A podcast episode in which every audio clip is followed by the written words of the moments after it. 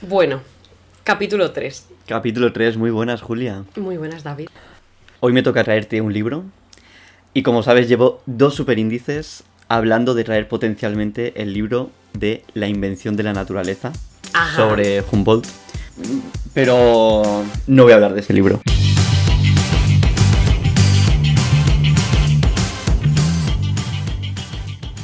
No ha pasado. No ha pasado. Voy a hablar de otro libro que, he leído hace muy poco y que me parece que tiene muchas reflexiones sobre las que podemos hablar. Siendo además, y esto ya lo adelanto, tú y yo, en este tema, dos personas ignorantes.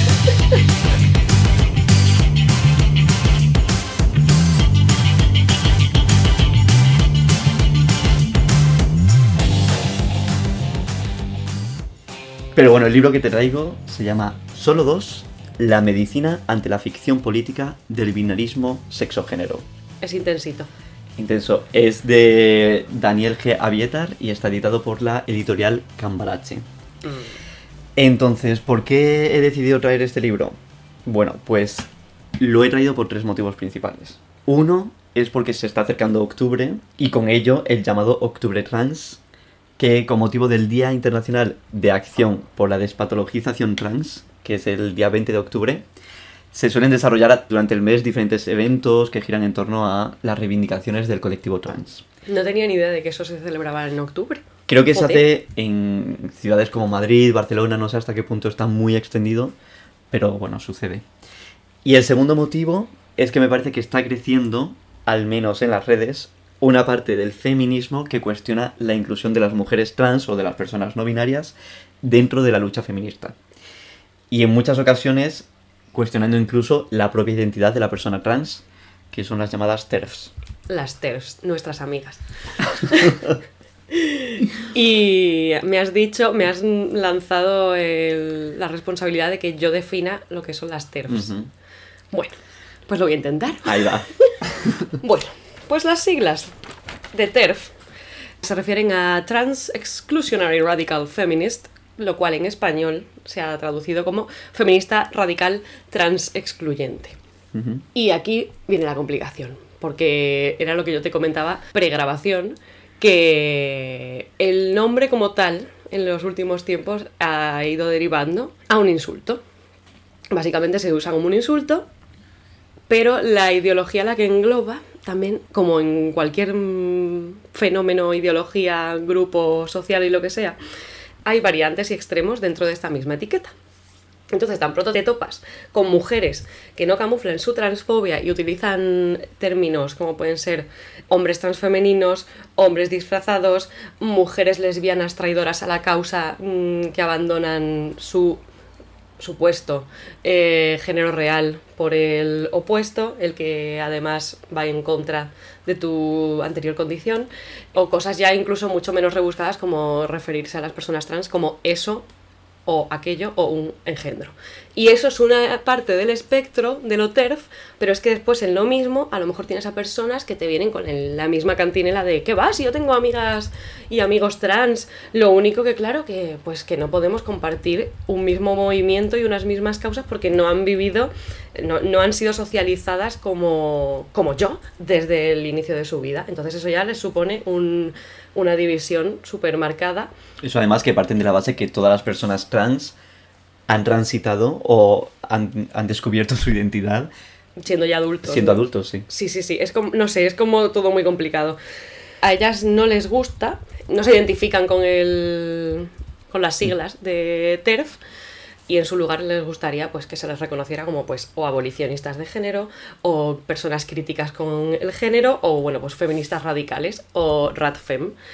Pero claro, no, no es, es incompatible una cosa con la otra porque TERF en sí son unas siglas que tienen sentido con su ideología y a mí lo que me da miedito de lo último que estamos viendo en cómo esto se está eh, popularizando en Twitter y demás redes sociales es que como se ha popularizado el término como directamente insulto, se puede generar un discurso súper fácil de, buah, discurso de odio, buah, nos quieren capar nuestra libertad de expresión y, y por eso me parece que hay que ir con mucho ojo con cómo hablar estos temas, pero desde, un, desde una etiqueta o la otra. Y, bueno, podría hablar más tiempo de ellas, pero no sé si mm, merece el, el libro empezar ya con ellas Vale. directamente. Bueno, como que hemos tenido mucho debate de hasta qué punto podíamos nosotros meternos en este mundo de no solo lo TERF, sino también lo trans y especialmente sin tener tanta idea. Pero bueno, vamos a, a opinar como nos gusta opinar de esto. Sí, sí, sí. Esto hay que abordarlo desde la perspectiva de mm, dos amiguis eh, cis eh, hablando de algo que no han vivido, pero que les interesa verdaderamente y que les horroriza en el aspecto de este discurso de odio que se está generando hacia, hacia el colectivo trans. Y bueno, y hay muchas figuras que de hecho están apoyando este discurso transfobo o de exclusión de las personas trans del feminismo. Y como este podcast es al menos en base, luego ya desvariamos, pero en base sobre libros, mi tercer motivo es uno de los últimos revuelos que ha habido en Twitter, Oh, Dios santo, no. protagonizado por la escritora J.K. Rowling, J.K., eh, la autora de la saga de Harry Potter, que ya ha hecho declaraciones transfobas en otros momentos, o Creo que... que- fueron acusadas de transfobas. Hay mucha gente que estaba prom- promoviendo el no darle el gusto de hablar con, o sea, de decir su nombre o de hablar de su saga para no promocionarla y Perfecto. simplemente no dar más bombo. Pero es que, claro, la señora, es que cuando parece Ya. que, bueno, es que no está muy formada, es que a lo mejor le falta curiosidad, es que a lo mejor te va a hacer un libro un poquito transfobo, ¿no? Es que a lo mejor, a lo mejor está sacando un libro, bueno, bajo un seudónimo, que también tiene tela ese tema, pero bueno, ¿Me puedes explicar cómo el seudónimo ha funcionado un poco mal? ¿No? Porque... ha funcionado. Hola. Bueno, no sé muy bien, no sé muy bien ¿Cómo cómo funciona, funciona? la, historia, porque sé que es el, este es el quinto libro de una saga. No vamos a decir el nombre, pero bueno, es el quinto libro de una saga que publica con ese seudónimo. Ah, Y ya en uno de esos libros, creo que, bueno, en uno de esos libros de la saga aparece una persona trans, una mujer trans, creo que es, a la que se le describe como inestable y agresiva. Pero el- este quinto libro de la saga, verás. que no vamos a decir el nombre, trata de un hombre cis, un hombre cuyo género con el que se identifica es el mismo que el sexo género asignado al nacer, que se disfraza de mujer para matar a mujeres. Hermoso. Entonces, bueno, un poco teniendo en cuenta sus declaraciones, como que se habla de hasta qué punto esto es quizá que está hablando de las personas trans como hombres que se disfrazan de mujeres, justo con la descripción que tú dabas anteriormente, ¿no? Terrorífico. Pero bueno, este es el tercer motivo por el que también traigo este libro, porque creo que en las redes está habiendo tal discurso y apoyado por gente bastante relevante que creo que es importante. Y hablábamos de lo, justo antes de empezar a grabar, que hemos dicho, bueno, vamos a dejar el debate y vamos a grabar. Sí. Hablábamos de lo, de lo contraproducente que puede ser meter cizaña eh, o meter TERFs. caña a las TERFs. Y una de las cosas, precisamente una de las primeras cosas que me ha llamado la atención del libro es un poco la manera de construir el discurso que huye de sentenciar verdades absolutas y sobre todo huye también de, esa dialéctica agresiva que está tan presente en nuestro día a día. En concreto, hay una parte, por ejemplo, en la que dice que en este trabajo del libro no buscamos la perfección moral ni una especie de verdad esencial y universal que nos dé la llave para alcanzar una realidad prediscursiva que nadie pueda cuestionar. No queremos vencer ni formar parte de la lógica de la guerra. Estamos aquí para dejar atrás esos discursos de competición hipermasculinizados e individualistas que resquebrajan las organizaciones actuales y les impiden mirar más allá del discurso colectivamente y de los egos individualmente. Qué bonito. Además es que estaba pensando, ha llegado el momento.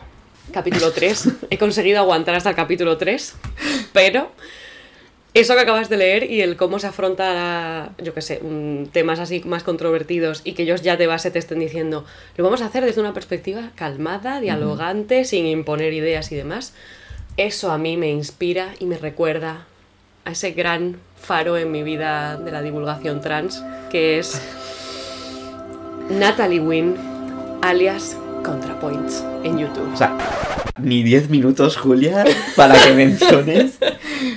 Llevas queriéndolo decir todos Desde desde, desde que hablamos sobre la pandemia, querías hablar de esto. Bueno, ya está, ya lo has dicho. No te preocupes. Habrá, habrá luego. Le he dedicado un momento para que hables Me sobre parece ello. maravilloso. Eh, Porque creo que es el mismo, tienen el mismo... O sea, ella como divulgadora y este libro, y bueno, su, su autor, pues celebro que ambos tengan el mismo acercamiento al Vamos a dialogar e incluso ponernos en la, en la posición de- del contrario y cuáles son sus argumentos. Pero desde una calma. Eso Total. es. ¿Significa eso que desde aquí no vaya a haber alguna pullita? Incluso sin quererlo y que no salga. Pues no sé. Probablemente. Probablemente. Es más, no solo, muy posiblemente no solo haya pullitas, haya metidas de pata Sí, bueno, importantes, eso pero seguro. Bienvenidas sean. Eso seguro. Bueno, pues esto me ha llamado mucho del libro y, y como que hace un- una especie de recorrido histórico sobre esa manera de abordarlo, de abordar la medicina, el sexo-género, ¿no? Mm. Y una de las primeras cosas que hace, que me parece que es muy importante, es entender que el discurso médico y el científico, por ende, se ve influido por el contexto histórico, social y cultural.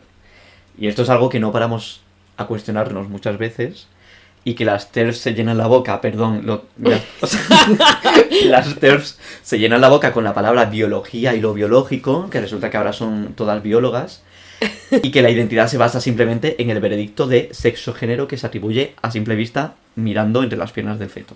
Bueno, pero en relación a esto hay una cita del libro que me parece muy relevante en el que dice, la medicina se reserva esa capacidad de observar y clasificar, construyendo patología, pero siempre en el marco de su propio contexto social. Hace menos de 100 años, la medicina planteaba la superioridad de la denominada raza blanca como una realidad biológica, y lo hacía con la misma vehemencia con la que 50 años más tarde proclamaba la patología del homosexualismo. Entonces, claro, no podemos permanecer ajenes, y digo ajenes, que este debate lo hemos tenido en el anterior podcast, porque en el libro se habla así. Ah, Trata el género. Pensaba que, bueno, bueno, pensaba que estabas manera. intentando hacer una un juego de palabras con genes. No, no. Digo, wow, espectacular. Este es nuestro nivel. Mi creatividad no llega a ese punto, me encanta, pero, pero no. No, no, me refería a que no podemos permanecer como personas ajenas a la proyección de ciertos relatos culturales, ¿no? En todos los ámbitos, incluidos esos que consideramos más asépticos como Sí. la ciencia. Si tenía que decir yo no, algo, no tienes por qué decir nada. es que en- con respecto a, a esos temas, a mí es verdad que siempre me paraliza mucho el yo qué coño sé. O sea, yo no soy científica, no mm, me han educado además para que mm, tal cual nos dan la información en las escuelas sean plan, amén, memorizo, esto está bien, ¿no? Ok, para adelante. Claro, y Y además... es como he ido aprendiendo a deconstruir según qué cosas y a ser crítica con según qué cosas, pero como persona que ha estudiado sociales y letras, pues no me siento con la potestad de negar eh, pues cosas que me vienen dadas por la ciencia o lo matemático o lo tal, es como, y yo qué sé. Y se nos vende muchas veces, cuando hemos estudiado estos temas, ese imaginario de la ciencia como una serie de descubrimientos esporádicos y rompedores de un señoro al que se le ilumina la mente un día, se le ilumina la mente y abre los ojos al resto de la humanidad con su descubrimiento. Cuando en realidad la ciencia se relaciona con lo social y lo cultural dialogando entre sí. Y esto también podemos ver que sucede al revisar la historia del diagnóstico sexual de las personas. Es decir, cuando se asigna el sexo-género. Como por ejemplo, cuando las gónadas, que son los testículos y ovarios, fueron cobrando un mayor protagonismo. Y mm, sobre esto habla el siguiente fragmento, que dice, con el paso del tiempo, pese a la ausencia inicial de técnicas quirúrgicas para acceder a ellas, las gónadas fueron tomando mayor importancia. Sin embargo, este cambio de paradigma no fue consecuencia de una teorización que rompiera con todos los esquemas científicos construidos hasta entonces. De hecho, según Sandra Harding, las distinciones conceptuales del pensamiento responsables de los grandes logros en la historia de la ciencia fueron de hecho teorizadas solo después de que esos logros hubieran sido legitimados social y o científicamente. Que esto quiere decir, y lo explican en una nota al pie, que no es tan importante lo descubierto como qué grado de aceptabilidad existe tanto en la comunidad científica como en la sociedad en general. Hay para mí un ejemplo clarísimo Uy, de, todo esto, que seguramente no sea correcto, pero son los dinosaurios. Hay pruebas... Esto, bueno, Lo de las plumas de los dinosaurios. ¿Ves? Claro que sí. O sea, es que hay pruebas desde hace mucho tiempo que una buena parte de los dinosaurios, que siempre nos hemos imaginado cubiertos de escamas, tenían plumas. O algún tipo de plumón, al menos, ¿no? Y esto se sabe hace mucho, pero ahí tenemos la última película de Jurassic World, o Parque Jurásico o como se diga, entre otras manifestaciones culturales, que no se ha atrevido a abrir ese melón. Es que claro, ya no, ya han dicho, lo siento, nuestros parques temáticos y nuestro imaginario colectivo está hecho al cocodrilo gigante, que da muchísimo más miedo que una gallina gigante. Entonces, Pues mira, el Velociraptor tenía plumas y ya está, ¿vale? Quieras o no quieras, o sea, eso que quede claro. Entonces, ahí es donde yo veo claro que, que, bueno, no sé. No voy a sacar la carta de la plumofobia que, que yo veo aquí un subtexto en, a todo esto. Pero ok, bueno. Pero sí que aquí hay una prueba de ese diálogo científico-cultural y la necesidad de aceptación social. ¿No? sí, sí, No, y la no, aceptación a los dinosaurios con plumas no ha llegado. No ha llegado. Está claro. Es que, bueno. Y no sé, creo que era. No sé si es un ejemplo válido, ¿no? O sea, que me perdone la gente de la comunidad científica, pero bueno, es lo que. Una de las cosas que pensé al leer todo esto. Y este diálogo e intercambio de ideas que hablamos entre lo social y lo cultural y lo, y lo científico también se da dentro de la misma ciencia, obviamente, ¿no? Porque hay diferentes posturas que se encuentran y relacionan. Que aquí lo que dice el libro es que a lo largo de la historia los distintos paradigmas coexisten. Y aunque pueda tener uno más aceptación que otro, no se suceden de forma lineal en el tiempo, sino que conviven y dialogan entre ellos. Y para mí es interesante cómo, pese a esa coexistencia y diálogo de distintos paradigmas, la narración posterior, en muchos casos, o al menos cuando se simplifica, se da muchas veces de manera lineal, creando una falsa sensación de sucesión de hechos y progresión constante que nos llevan a un estado definitivo de racionalidad, Como ¿no? si o todo hubiera moral. sido consensuado, en plan, claro que sí, hemos acordado Claro. ya que esto es esto, sí, y de aquí seguimos Exacto. a añadir, añadir más. como que ahí están, ¿no? Esos, esos logros científicos que se, que se descubren y que ya cambian todo y entonces evolucionamos como sociedad. Y no sé, bueno, como que creo que, que es importante entender que no es así, que al final no tiene por qué haber consenso, que hay diálogo entre las diferentes posturas, que esto, que la historia no es un proceso lineal, que no siempre hay progresión, que hay Claro, pero ese, tipo de diálogos y de discrepancias y de cosas se quedan solo en el ámbito científico o de investigación. Y no sé si estoy preguntando o estoy afirmando, en realidad. Porque me da la sensación de que eso se queda en ese ámbito, no es una. no son discusiones o dudas que le lleguen a la gente de. Bueno, pero ahí están los debates, ¿no? Bueno, los debates, esas discusiones de Twitter que podemos ver con diferentes posturas en cuanto al feminismo, por ejemplo. Y yo creo que es un ejemplo de cómo la sociedad también reproduce esos tipos de debates en base a los paradigmas que toman por verdaderos. ¿no? Ya. Bueno, lo que pasa es que si tenemos que entender el- los debates de Twitter, y lo estoy diciendo con muchísimas comillas, como debate, Ya. vamos muy mal. Sí, bueno, Twitter como, como, club de debate. Sí, sí, como foro Sí. de opinión. Terrible. Arden las redes. Uf, si te hubieras leído en esta época ese libro. No, no, no quiero dar publicidad más a ese señor que ya lo he mencionado. Es la segunda vez que, le, que menciono su libro, no quiero. También, bueno, teniendo en cuenta también este, todo este tema del proceso lineal y todo eso, como que muchas veces, esto lo hemos hablado tú y yo alguna vez, que cometemos el error de analizar el pasado desde nuestra perspectiva.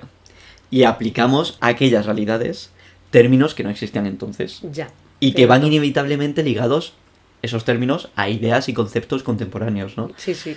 Y un ejemplo de esto aparece en el libro, en el solo 2, en el que habla del travestismo. Y dice que el travestismo fue definido desde un enfoque patologizante por Magnus Hirschfeld Uh, como el acto de vestir ropas características del género contrario.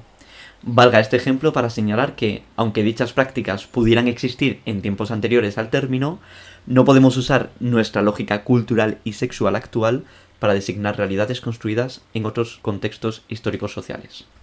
mm, es mucho pedirle al usuario, a la persona normal y corriente que quiera hablar de, Totalmente. de esos temas. que es normal, a ver, yo creo que por esto, por, o sea, por este tema en ocasiones, ¿no? Como que se dice que no se puede hablar a la ligera de gays, lesbianas o bisexuales en la antigüedad, sí. ¿no? Y cosas así, básicamente porque esos conceptos no existían.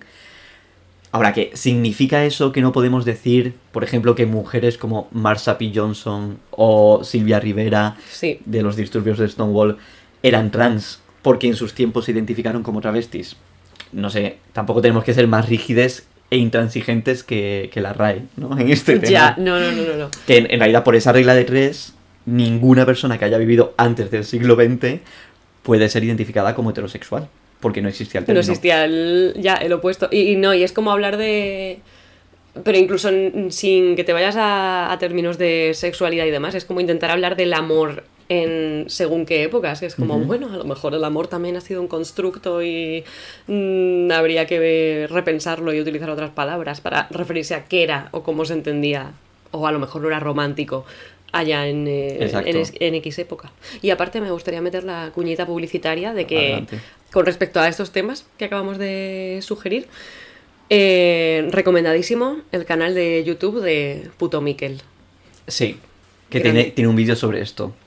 En el vídeo de La invención de la sexualidad, o el de historia LGTB, o el de arqueología queer, Uy. en los que se planteaba la eso, el, el mal uso de según qué etiquetas para hablar de momentos ale- alejados de la historia.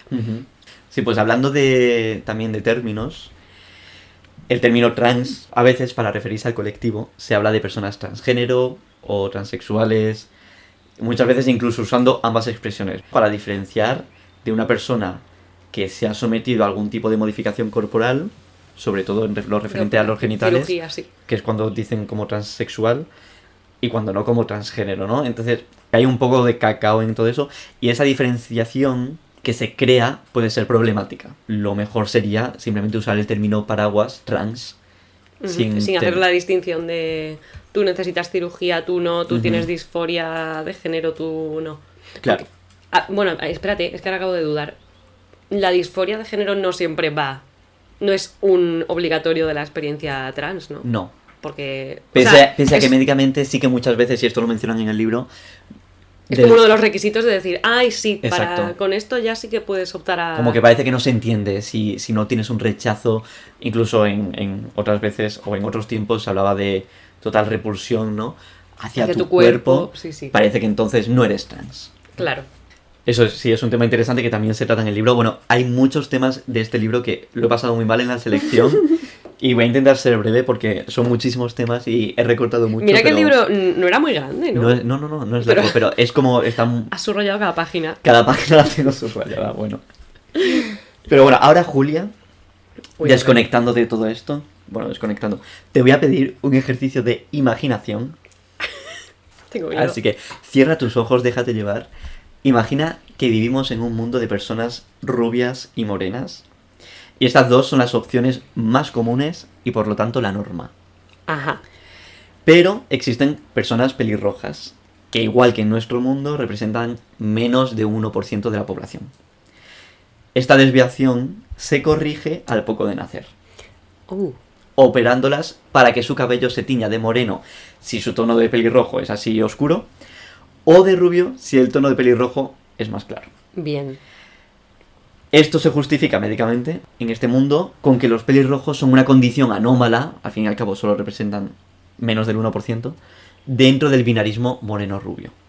Bueno, pues con esta metáfora tan pobre poco precisa o científica, así que pido perdón de nuevo, como con los dinosaurios, quería introducirte a otro tema, porque en el libro de Solo dos no se trata solo el tema trans, sino que al hablar de la medicina ante ese dualismo de sexo-género, también se habla de las personas intersexuales. Intersexuales, sí. Claro. ¿Qué, qué es la intersexualidad? Pues en- yo creo que no existe un consenso, que yo sepa, en la comunidad médica. Eh, se suele incluir desde manifestaciones genitales que no sean claramente binarias o normativas, A tema de cromosomas, eso es, hasta las anomalías cromosómicas o factores hormonales. Pero bueno, no tengo ni idea de todo esto, ¿no? Pero sí que creo que es relevante leer un fragmento en el que se habla del procedimiento médico en estos casos. el actual, no algo del pasado, ¿no? El actual. A ver. hasta donde yo tengo constancia y que se explica en el libro. El sexo de los recién nacidos viene definido por sus genitales, en un golpe de vista. Excepto si esos genitales no tienen una apariencia, sí, visual, correcta. Es decir, estereotípica. En este caso, se activan los procedimientos paralelos. Alarma. En primer lugar, se comienza la búsqueda del estado intersexual que, entre comillas, padece. Y en segundo lugar, se evalúa la, entre comillas, potencialidad binaria de sus genitales. Con ello se entra en una nueva valoración. ¿Cuál es su género?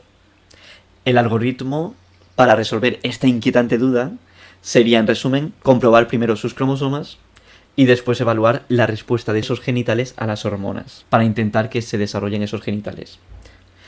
Al final, en muchos casos, esos genitales se operan siendo un bebé para que se puedan ser más acordes a esta norma, ¿no? A este binarismo. Y lo que dice el libro es que la mutilación de genitales o la hormonación sin indicación clínica constituye una decisión totalmente injustificada desde el punto de vista estrictamente médico. En este nivel de método científico, de objetivismo y de superación de lo cultural, supuestamente, se mueve la ciencia médica del diagnóstico de sexo en bebés. Pero tienen una obligación de actuar así. No tengo ni En idea, plan, pero por código médico, deontológico o alguna cosa así, en plan, buah, es que no, es que son órdenes de arriba, nosotros si nos encontramos con un caso así, tenemos que tomar una decisión. Que Me parece que no, ¿eh? O Entiendo me- que no, dudo, pero- mm, porque si no, no, o sea, yo juraría que no todos los casos que he escuchado de personas intersexuales es el típico caso Fueron de intervenidas. Me, di- me lo contaron mis padres cuando ya era mayor o algo me fallaba o algo mm, me he dado cuenta mucho tiempo después. O sea, en- en- entiendo que no, que al final es una decisión que pasa por el consenso también con los padres. no sé muy bien, pero sí que en algunos países, eh, no sé en qué punto está en España ahora mismo, pero en algunos países están empezando a legislar para que esté prohibido la Ah. mutilación genital de las personas recién nacidas, porque al fin y al cabo lo que debe pararse es eso, que lo que intentan es al final que estéticamente o visualmente se parezca a la norma Ya. en lugar de dejarlo tal cual está. No me había planteado el escenario súper terrorífico, por otra parte, de eh, toparte con unos padres que eh, querrían que se les ofrezca, ofrezca esa opción y que esa opción no exista por la, porque la ley te lo impida. O sea, ¿a- ¿hasta qué punto de locura puede llegar gente que, que oye, que no se salga de lo normativo Claro. o que no acepte? Uf, es súper peligroso Sí. en realidad. Claro, por eso tiene que haber un marco legal que proteja a, a esos recién nacidos, ¿no? Ya. Y hay, hay un dato en el libro que dice que a escala global se estima que 1,7 de cada 100 nacimientos corresponden a bebés intersexuales. Para la OMS, la Organización Mundial de la Salud, la cifra está en torno al 1% de los nacimientos. Entonces yo te traigo datos, Julia, de España del 2019. Madre mía. En España nacieron eh, 359.770 bebés en 2019, según la- el Instituto Nacional de Estadística. Si calculamos en base al Ah, porcentaje... vale, no pensaba, me ibas a decir No. que eran que, No, no, que se podrían considerar. Vale, Eso vale. en total. Entonces, si calculamos en base al porcentaje que da la Organización Mundial de la Salud, no el 1,7, sino el 1%, resulta que en España en 2019 nacieron aproximadamente 3.597 bebés intersexuales. O sea, creo que es una cifra suficientemente relevante como para Sí, sí, que se tenga en cuenta este tema. Y hablabas de, de hasta qué punto como que el médico la, o la medicina como que obliga a la intervención quirúrgica de esos bebés. Hay un ejemplo de, no recuerdo de qué década es, que muestra cómo la forma de abordar esto desde la medicina ha sido muy variada. Y hay, hay varios ejemplos, pero te he traído uno que habla de un doctor, de un médico que recomendó al padre y a la madre de la criatura con genitales no binarios no rectificar el sexo registral y, abro comillas, esperar a la llegada de la edad de las pasiones. Ah, Que en este caso, que sería la adolescencia o la pubertad.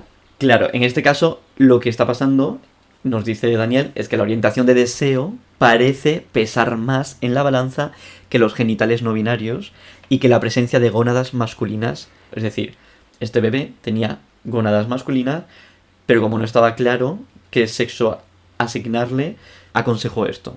Y claro, esto lo que nos dice Daniel, que abre otro debate, es que si la orientación del deseo podía ser definitoria de la identidad sexual, era debido a que el marco de posibilidades del momento contemplaba como norma ser lo que hoy llamamos cisgénero y heterosexual. Porque claro, en este, en este caso no se buscaba tanto la mejor adecuación anatómica según el criterio médico, sino que se aconsejaba esperar a conocer la orientación del deseo o la orientación sexual de esta persona, dando por hecho que sería cis y heterosexual. Y ahí está actuando el concepto este que conocemos de heterosexualidad obligatoria, es decir, la heterosexualidad asumida y forzada por una sociedad heteronormativa. Y es por ello que cualquier persona, parte del colectivo LGB, parece que tiene que salir del armario, porque de otra forma se da por hecho Claro su sí. heterosexualidad. Que al final la heterosexualidad es vista como la inclinación u obligación natural, que esto Sí, no, no se me ocurre a mí, que lo he sacado de Wikipedia. Otra Y- vez Wikipedia, tu amiga. Otra vez, Wi- bueno, mira. Mira, pues eh, está sacando un tema que además yo quería volver a tratar. Porque en el podcast de pandemia, en el primer superíndice, eh, ¿Cómo olvidarlo? voy a abrir el, reabrir el melón este que, que abrimos ahí. Porque estuvimos hablando de la idoneidad de usar la Wikipedia como fuente para un ensayo, ¿no? Y yo no terminaba de verlo eh, cuando lo estuvimos hablando. Pero leyendo este libro, Lo han vuelto a hacer.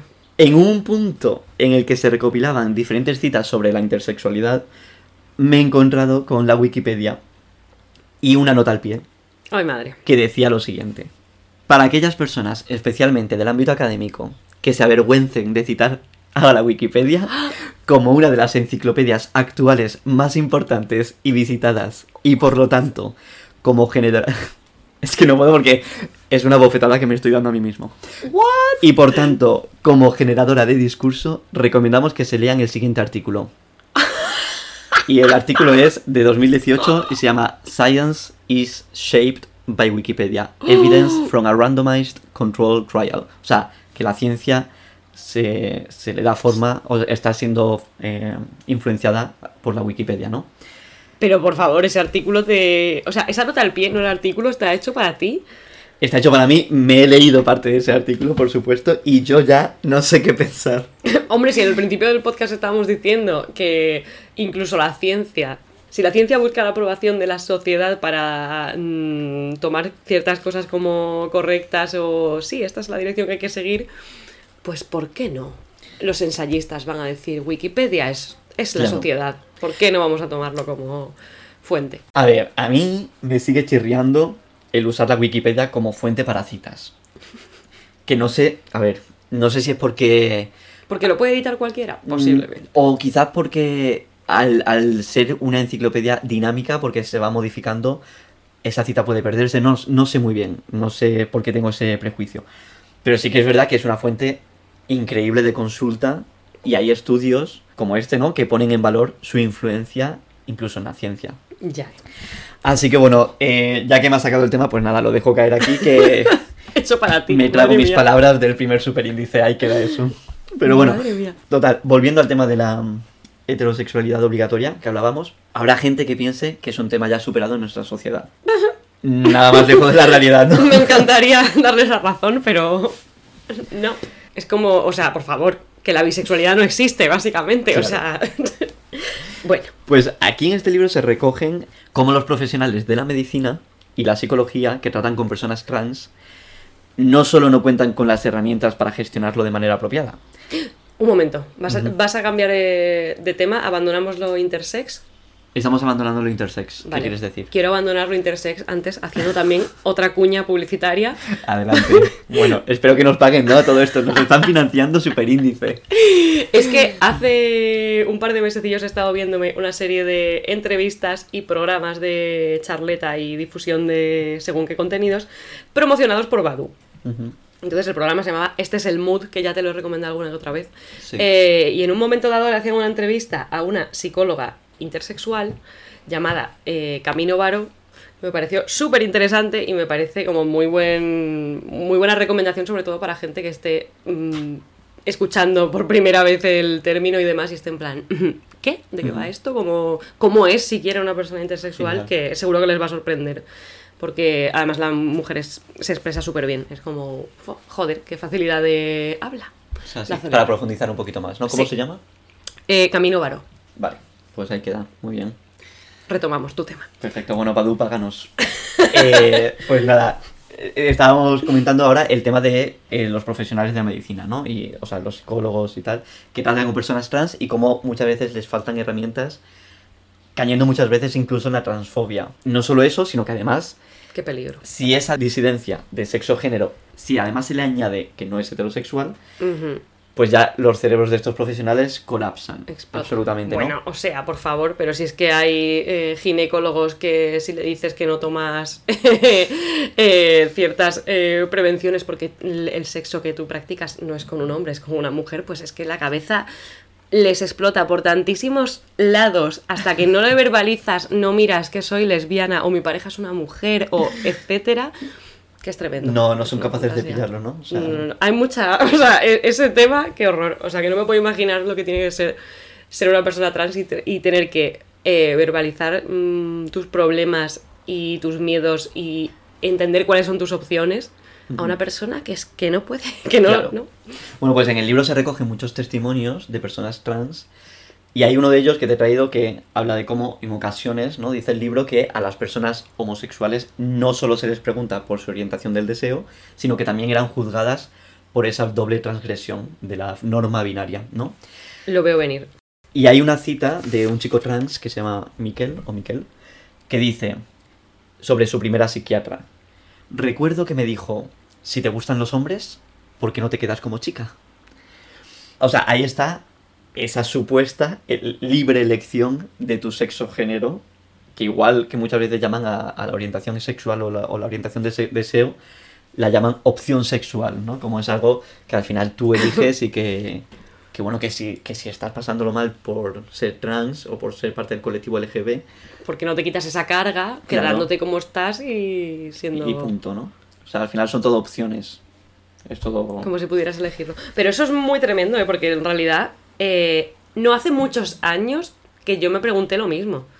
Mm, que a lo mejor escuchaba algún caso y me preguntaba a mí misma, pero, pero ¿cómo va a transicionar una persona y ahora ser, mm, yo qué sé, mujer trans y que sea lesbiana? Pero eso, Ujú. o sea, ¿eso cómo? Y eso te lo está diciendo una persona bisexual, que es como, ¿por qué? O sea, como que hay en mi, en mi cabecita, en, en este puzzle de cómo entendemos el, el mundo, que, que no, que no estamos, que no somos tan fáciles de moldear. Porque damos por hecho que viene todo como en una unidad, ¿no? La identidad de género, la orientación del deseo, la expresión de género. Parece que, como nos han enseñado que todo va alineado, muchas veces no- nos cuesta, incluso las personas que formamos parte de, de colectivos disidentes, nos cuesta romper con todo eso y ver que son, son elementos diferenciados. Sí. Y va a volver a hacer otra cuña publicitaria de ContraPoints, madre mía. Bueno, ContraPoints viene después, ya no te preocupes que llegará. Pero bueno, ahí queda ContraPoints. O sea, que queda como un eco. Vale, a ver si recuerdo por qué en particular te lo quería sacar ahora. Vale. Bueno, total que, claro, al final, esta persona cuando está hablando de su experiencia con, con su primera psiquiatra, es que al final el paso por, por psiquiatría es un elemento que en muchas ocasiones al menos las personas trans se ven obligadas a hacer. Porque en este libro, bueno, se detalla un poco el procedimiento que deben seguir las personas trans, no solo ya para el cambio registral de nombre y sexo, sino para acceder a hormonas o a cualquier otra intervención relacionada con su identidad. Y es en este proceso donde se encuentran con un sistema muy violento, incluso después de ser derivadas de la atención primaria, que es como el primer paso, a las llamadas unidades de trastorno de identidad de género, que se llaman Es que UTIC. ya suena como súper Sí, patologizante. claro, así es. Pero bueno, como se gestiona en, el, en la mayoría del Estado español, porque en Cataluña no es así, pero en la gran mayoría del Estado español se gestiona de esta manera a través de las UTIC.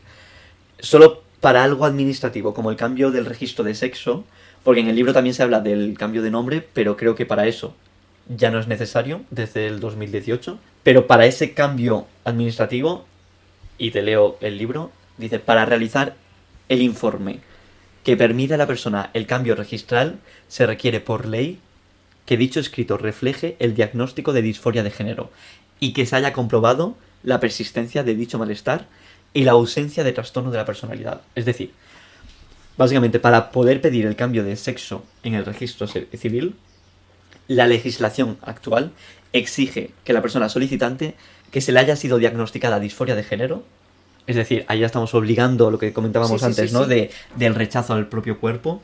Pero un momento, entonces lo que ya no te obliga a que marques la casilla de sí, tengo disforia es el cambio de nombre. El cambio de nombre Sí, tú lo puedes al menos hacer. por lo que yo he visto, el cambio de nombre ya se puede, hacer sin necesidad. No es una casilla de disforia Ya, es un informe médico. Sí, sí, sí. O sea, sí. tienes que tener el informe médico. Creo que eso ya se puede hacer. Pero el cambio de sexo aún no. Y tienes que acreditarlo, como decíamos, ¿no? A través de un informe médico o psicólogo clínico y que haya sido tratado médicamente durante al menos dos años. Y atención, para acomodar sus características físicas a las correspondientes al sexo reclamado. ¿Eh? ¿Lo físico? O sea. O sea, necesitas que la persona haya estado al menos eso- hormonándose que- dos Ah. años. ah, aunque no se exige la cirugía de reasignación sexual. Y claro, es aquí donde entra el trabajo de las UTIC, que hablábamos, ¿no? De las unidades estas, que primeramente te derivan a psiquiatría para diagnosticarte, diagnosticarte la transexualidad. Uf. O sea, esto es... Y este es el proceso para cosas tan administrativas como simplemente cambiar el registro de- del sexo. Madre mía. Pero es que claro, o sea, si así es como estamos poco a poco entendiendo el mundo de la transexualidad a través de ese prisma, ¿cómo pretendes que gente como estas benditas TERFs, eh, bueno, TERFs y los que ya directamente, mm, que es el feminismo, me da igual, o sea, soy un transfobo y, y te lo voy a demostrar. ¿Cómo pretendes que esta gente no se lleve las manos a la cabeza y se horrorice eh, si se deja de. si se anula este proceso como de patologización y de. mm, te- me lo documentas con disforia, bla, bla, bla, bla. Para esta gente, si todo eso desaparece, la eh, transexualidad es tan sencillo de entender como: mira, yo hoy me siento eh, señor. Nada va a cambiar. Se lo estoy diciendo y yo hoy soy señor, pero es que a lo mejor mañana eh, soy mujer, pero es que a lo mejor mm, pasado no soy absolutamente nada. Y le, le tienen ese pavor a, a una realidad que es que estoy convencida que no, es, no, es- no existe. O sea, ¿quién hace eso? Como si la sociedad te invitara a experimentar así, porque la sociedad, claro, lo acepta. ¿En qué mundo la sociedad acepta todas estas disidencias y estos cambios? No vivimos en esa sociedad. Yo no sé de dónde se sacan esos miedos. Como, bueno, no sé. Es que que lo iba a es- empezar a hilar con otros absurdos como lo del miedo a, eh, madre mía, mm, a ver si esta mujer trans o este hombre trans va a entrar en, eh, en el En baño, mm, me va a violar, me va a hacer tal, me va, me va a mirar. mm, o sea, what? Eh, Sí. ¿Cuándo ha pasado eso? Si- o sea, si en la mayor parte de los casos la persona en cuestión estará rezando para pasar desapercibido, ir al baño, mear, salir y que no haya pasado nada, como le pasaría a cualquier otra persona. Es como, pero ¿en qué supuesto, ¿de qué supuestos habláis? ¿De qué vidas estáis hablando y, y qué casos os estáis imaginando? Si es ciencia ficción. Sí, como que están siempre pensando en el mal uso que se va a hacer del poder mejorar un poco la vida de las personas trans, ¿no? Y de cómo se puede aprovechar. Que es básicamente el mismo argumento que usan los señoros en contra de las leyes de violencia de género. Que precisamente dicen las denuncias falsas, de cómo Sí, se aprovechan como- las mujeres para tal. Como si fuera una realidad que está ahí todos Claro, los días, que si es fuera- incluso más presente que la violencia de género en sí. O sea, Exacto. van de la mano. Es un 50% violencia de género, un 50% denuncias falsas y mal uso de la ley y... Bueno. Eso es, y al final es la misma argumentación de, de coger lo potencialmente La excepción. O sea, lo potencialmente anecdótico para tirar por tierra algo que puede hacer la vida mejor a mucha gente y que a ti no te va a suponer ningún cambio. Sí, y que en el caso de las personas trans es, mira, vamos a pasar de esta parte de darte derechos y demás, porque es que quizá viene un lunático que, que mañana decide que va a decir que es mujer para beneficiarse además de esas leyes contra la violencia de, de género y demás, que es en plan, ¿cuándo? O sea, Claro. ¿cuándo va a pasar eso? Pero tú te crees que una- un tío que está tan bien de la cabeza como para zurrar a su pareja va a ir el día siguiente diciendo, ¿sabes qué? Voy a decir que soy mujer. Que es una palabra que además yo respeto muchísimo y vamos, seguro que puedo ir por la vida diciendo esto sin, con total impunidad para, para beneficiarme de una ley. O sea, ¿cuándo? Bueno, Indignante. bueno, pues relacionado con todo esto, em, yo creo que esto nos lleva también a una problemática mayor que afecta a las personas trans, pero no solo. Y es el estigma de las personas psiquiatrizadas. Y leo directamente del libro que habla de que el mismo proceso que lleva a las personas prejuiciosas a reducir el global de la persona psiquiatrizada a su estigma, a ese estereotipo, es el que lleva a las personas psiquiatrizadas a tener como mínimo la ansiedad de controlar la información sobre su estigma, a medir cuándo están a salvo de ser desacreditadas y con la tensión de que siempre son potencialmente desacreditables. Su autonomía, su soberanía, su capacidad de decisión y su autoentendimiento están siempre en duda, siempre bajo sospecha. También para ellas mismas. ¿Estaré tomando esta decisión porque estoy deprimida? ¿Será culpa mía esta discusión? ¿Estas ideas raras son por la esquizofrenia o soy yo? Psiquiatrizar la identidad de género de las personas disidentes supuso y supone, hasta que no haya una verdadera despatologización, asociarles de entrada ese estigma psiquiátrico. Lo particular de la vivencia trans es que carga con otros estigmas. El más común es el que lleva asociado su expresión de género, el cual se juzga públicamente en numerosas ocasiones, lo que convierte a las personas trans en constantemente desacreditables. Es que me parece que está muy bien expresado todo esto de la estigmatización de la salud mental Sí, y cómo esto lleva a dudas, pero incluso de, de esas mismas personas que están psiquiatrizadas y todas las consecuencias que ello tiene. Todo apuntalado en nombre de la ciencia y apoyado socialmente. madre mía. O sea, es que eso me ha recordado al autoginofilia. O sea, básicamente, muy mal resumido porque yo, como bien sabes de estas cosas, me documento con ContraPoints y 40 minutos de vídeo. Pero mm, según lo que explicaba, lo de la autoginofilia era un- como una teoría, y además creo que estaba basada en un libro en particular, eh, según la cual las personas trans como que transicionaban a esa identidad eh, buscada porque les pone esa, esa imagen. O sea, el O sea, que es una así. cuestión de excitación. Claro, es en plan, a mí lo que me... mm, si me ponen los hombres voy a transicionar hacia eso por, para que me ponga mi propio cuerpo. Y es como... eh, me parece una bizarrada, pero, pero con relación a lo que estabas eh, comentando del ponerte en duda continuamente, es que yo recuerdo que en el propio vídeo de ContraPoints ella lo que hacía era plantearse, ¿será esto viable? ¿Es esto una posibilidad? Vamos a investigarlo. Y es como que de base tienes que estar eh, pendiente de qué se dice de ti, de cómo se plantea, de, uy, ¿es eso verdad? Ay, madre mía, ¿es parte de otro tipo de trastorno o algo que, que- de lo que puedo estar sintiéndome afectado? No sé, me parece. Claro que está siendo constantemente fiscalizado, ¿no? Sí, Sí, pues aquí, en relación a todo esto, bueno, obviamente lo importante de la despatologización de, la, de todo el tema trans, pero también de sacar la estigmatización de la salud mental, ¿no? O sea, ya más en términos globales. Pero aquí, en relación más al tema trans, el libro se pregunta, ¿existe la posibilidad de legitimar la asistencia que requieren algunas personas para vivir su identidad de género y a la vez no patologizarla?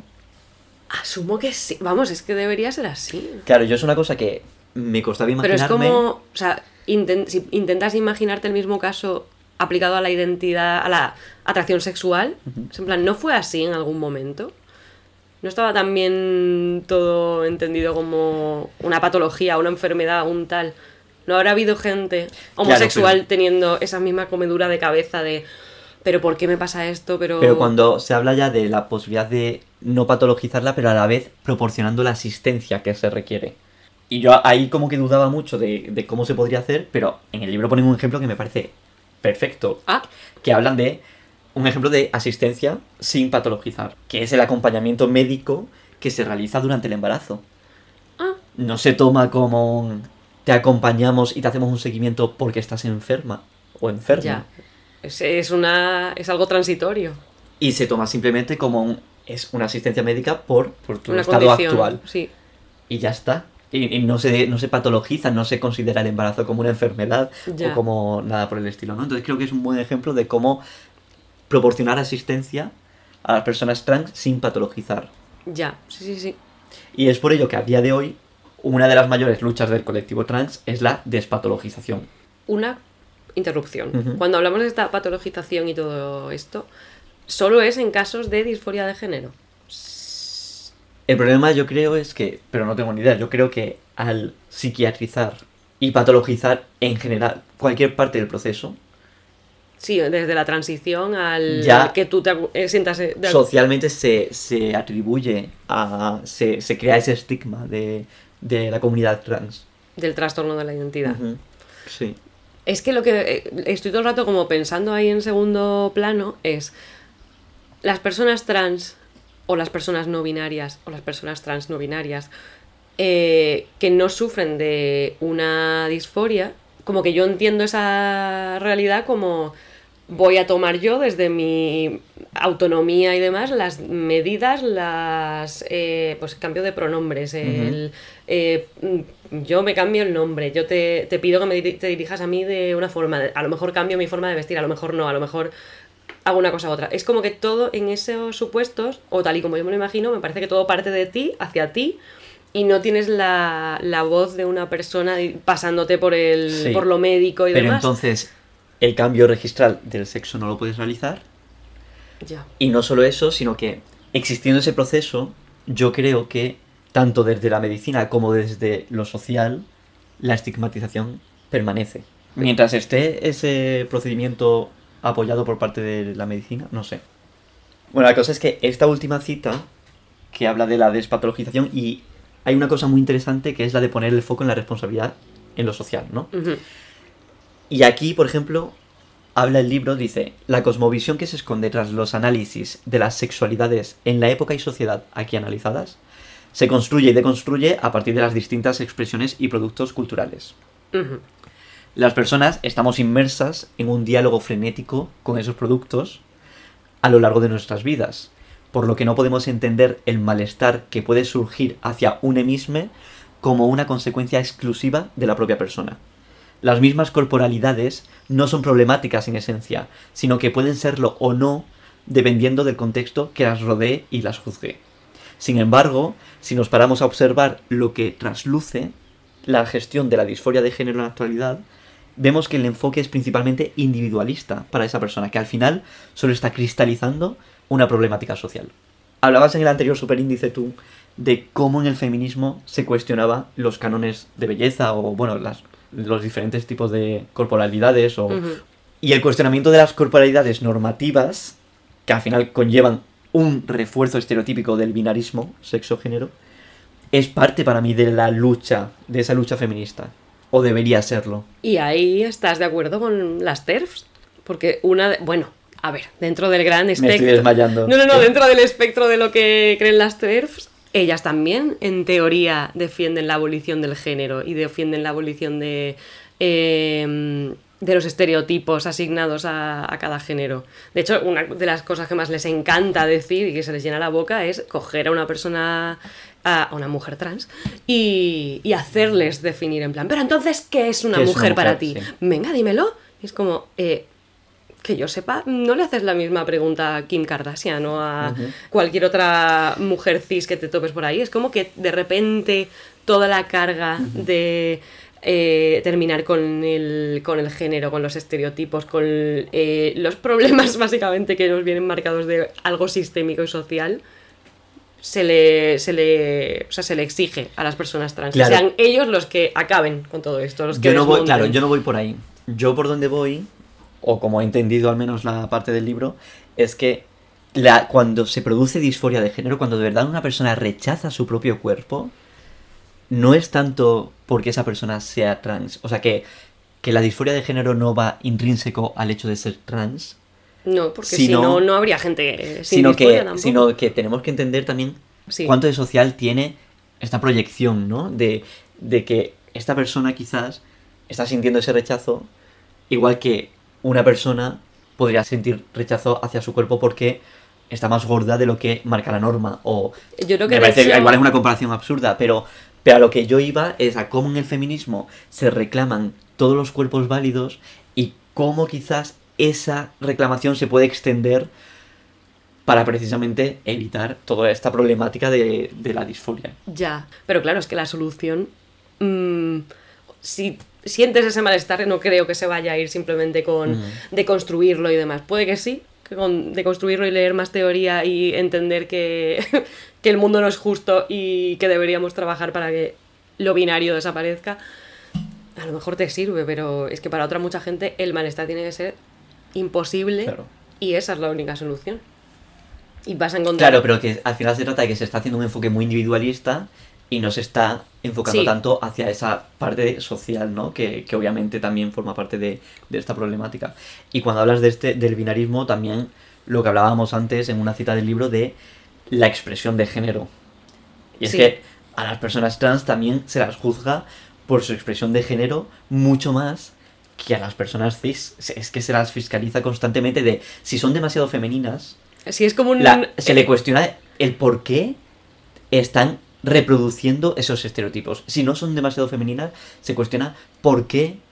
no- De- no- deberíamos se aclarar que estamos todo el rato de aclarar que estamos prácticamente todo el rato tú y yo de forma inconsciente cuando estamos hablando de personas trans nos estamos yendo a- directamente siempre al a mujer trans o sea, Sí, porque ya sí, estabas cierto. poniendo el ejemplo de Cierto, femenino totalmente. Sí, como que siempre estamos cogiendo el ejemplo de mujer trans Y no estamos hablando de hombres trans Sí, o de las personas trans. Que a lo mejor estamos más familiarizados con, con casos así, pero sí que es verdad que se mueven en ese equilibrio absurdo y prácticamente imposible de...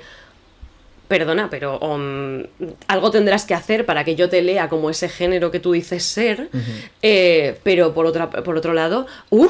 ¡Qué horror! Pues si estás reforzando estereotipos de género y es como, ¿qué cojones? ¿Qué quieres que haga? Claro. O sea, ¿qué hace esta persona para que tener tu aprobado? Y al final, sobre la expresión de género, una, una idea que remarca mucho el libro y que me parece muy interesante, que no se habla tanto, es que al final nadie está cómodo con el género. Y que de este estigma de la expresión de género disidente, cuando hay una expresión de género diferente, sabemos mucho más algunas personas cis de lo que nos pensamos. Y aquí dice el libro, ¿no? Esas vueltas de más de así me pinto las uñas, Sí, así me tiño el pelo, o así me rapo y me vuelvo una bollera al uso, o así me pongo un pendiente de, mayor tamaño que las masculinidades hegemónicas. Es que es muy fuerte, Sí, pero sí, es sí, así. Sí, sí, sí. De Miedo- hecho, o sea, yo.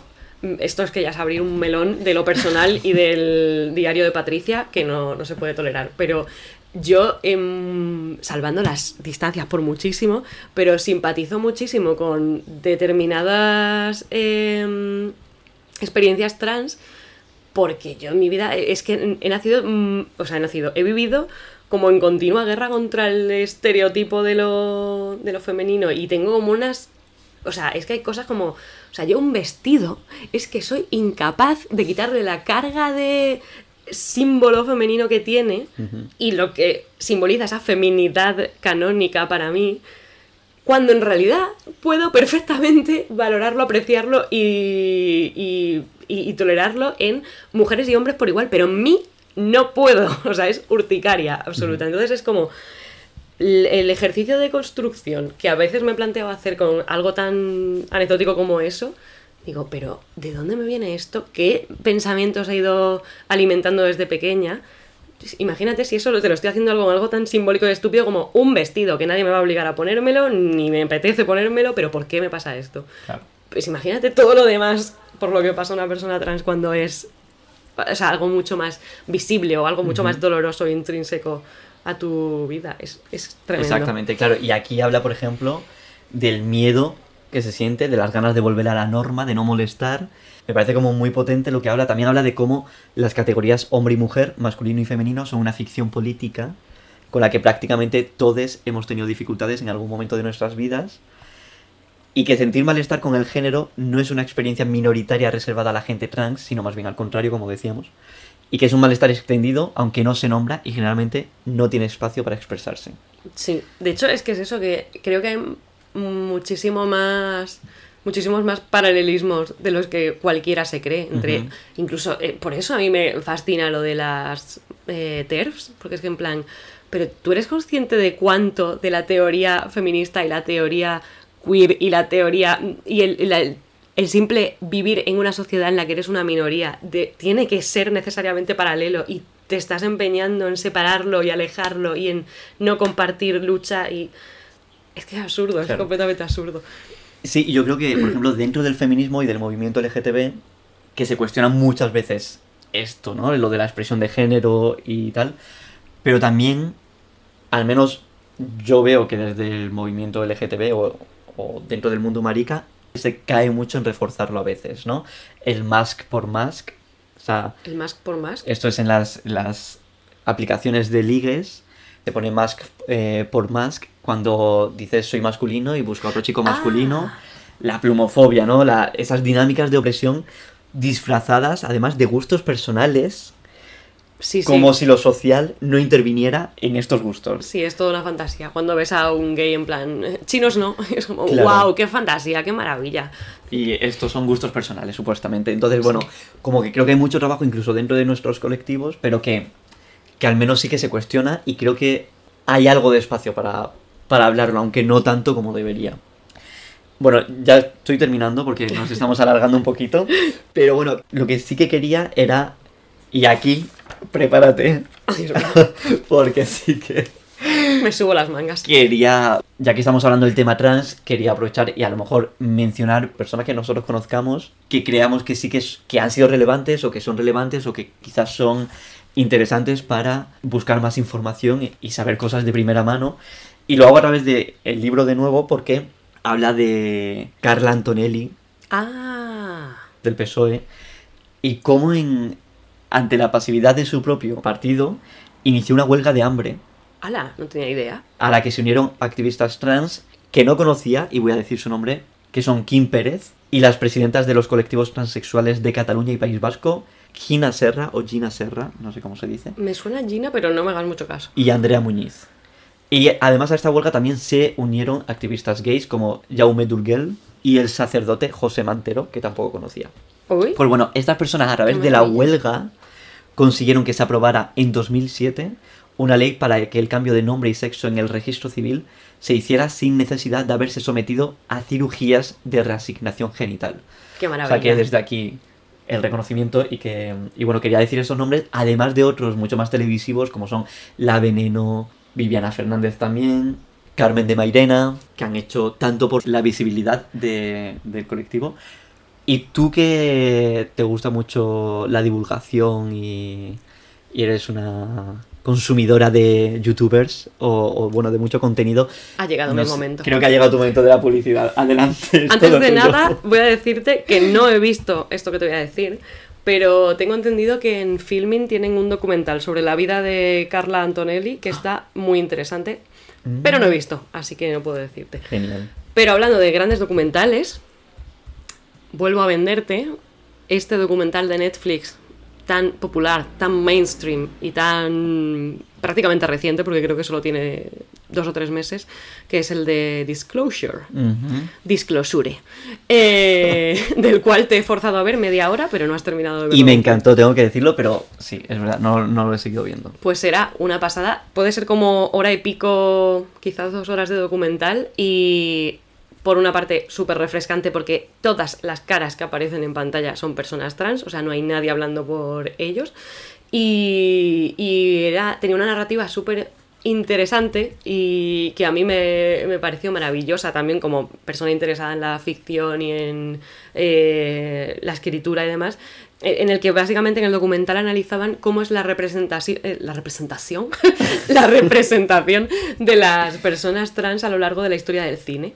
Y van creando como un paralelismo de los orígenes del cine, hablan también un poco del travestismo, hablan, después van recorriendo cada uno de los mm, tropos y tópicos más extendidos en cuanto a la a cómo es representado un personaje trans en televisión y, y es muy muy muy interesante, es súper concienzudo y vienen y no sé, tiene una serie de ideas que mira que yo me he documentado mucho sobre el tema, he leído y he escuchado, pero que incluso a través del prisma del cine y de la narrativa me parecían súper novedosos y súper interesantes. Después, como personalidades concretas. Dale. Lamento decir, porque el otro día me lo, me- ya me dijiste que estuviera un poco atenta con darte nombres, que, o sea, que considero que no sigo o no conozco a personalidades españolas que hablen de estos temas. Porque mi mayor referente es Elsa Ruiz, cómica, actriz, mm, guionista y demás, y dibujante. Eh, y tiene incontables vídeos en YouTube sobre divulgación, sobre su propia experiencia, sobre escándalos que van sucediendo en la política y en la actualidad y sobre cómo realmente esas cosas afectan a, a la gente trans. Y es súper interesante, pero es verdad que es como uno de mis pocos referentes españoles, porque después en la esfera de lo americano tengo dos grandes nombres. Por un lado está Kate Black, que es mm, black, pero no de black color negro, black de blaque. Eh, y Kate Black es una personalidad súper interesante porque hace eh, un contenido como muy puramente biográfico, te cuenta su vida y demás desde la realidad de una persona negra, mujer trans. eh, creo que también era como es animadora, es artista y es eh, está dentro del colectivo del BDSM.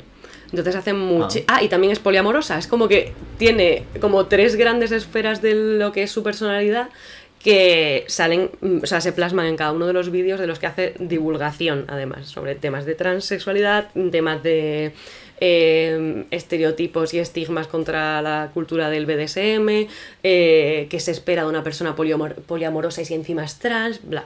Entonces es como muy interesante. Y además hace vídeos largos como a mí me gustan en YouTube. y después está la reina y señora Natalie Wynn, alias ContraPoints, que aquí desde, desde el punto en el que la venero, esta personalidad ha sido muchas veces víctima de varias, varios movimientos de cancelación porque opina mucho y muchas de esas opiniones han resultado controvertidas para gente del, del mundo no binario y demás. Es una personalidad súper interesante y tiene unos vídeos hermosamente editados, cargados de información, largos como yo solos, subtitulados a todos los idiomas habidos y por haber. Y precisamente para el tema que hemos tratado hoy, recomiendo el de mm, Gender Critic, que es una decisión suya particular de no, de no mirar al, de no titular al vídeo TERFs, porque básicamente es el tema del vídeo, pero lo que quería era hacer un poquito la trampa y que acabaran viendo el vídeo gente de todo tipo de bueno. ideologías que se acabaran sentando ahí y entendiendo cómo ella va deconstruyendo cada uno de los grandes idearios de la, de la ideología. O sea que te has cargado su golpe de efecto, ¿no? Ahora mismo. No, porque entiendo que la gente que nos escucha no es TERF y que iba a ir felizmente a escucharla. Pero si alguna persona TERF nos está escuchando. Se lo recomiendo. Va a salir eh, reformada. Bueno, pues voy a acabar eh, con una cita del libro que creo que, que es una buena manera de acabar. Que dice: A primera vista, existe cierto, no absoluto, dimorfismo sexual en el ser humano. Pero esa apariencia y las evidencias disponibles, que requieren de toda una deconstrucción por haber sido obtenidas en gran parte como fruto de un enfoque biologicista, no justifican la creación del constructo hombre-mujer como únicas realidades existentes, ni por supuesto la ordenación social consecuente. Es decir, no hay dos sexos, sino una multiplicidad de configuraciones genitales, hormonales, cromosómicas, genéticas, sexuales y sensuales. No hay verdad de género, de lo masculino y lo femenino, fuera de un conjunto de ficciones culturales normativas. Amén. Y, y ya está, nos estamos enrollando mucho, pero quiero saber, Julia, ¿qué te estás leyendo? Cuéntame. Uy, ¿qué me estoy leyendo? Pues voy a empezar a leerme un libro de Octavia E. Butler, que me ha dejado mi queridísima amiga Gema Guerra. Espero que estés escuchando este programa. Eh, Un abrazo. Tema guerra. Pero todavía no lo he empezado. Realmente me estoy leyendo una novelita, vamos, no sé si siquiera entra en la categoría de novelita, ultra corta de Stefan Zweig, que se llama Viaje al pasado. Y que por el momento, ok. Bueno, bien. Genial. ¿Tú has empezado algo? Yo me he empezado Pasión y muerte del cura de Usto, que me compré el otro día contigo, eh, de Augusto Dalmar, que es una novela de 1924 que trata el tema de la homosexualidad. Y, Pero no puedo decir gran cosa porque apenas lo he empezado, Ah, así que me reservo. Pero bueno, pues nada, el próximo superíndice me traes un librito. Te lo traigo. ¿Tienes ya pensado cuál? No, ha habido varios, pero estoy esperando un flechazo. Genial, vale, pues vamos esperando ese flechazo romántico maravilloso. Si has llegado hasta aquí, querido oyente, dale al botón de seguir, mamá. Muchas gracias, Julia. A ti, David.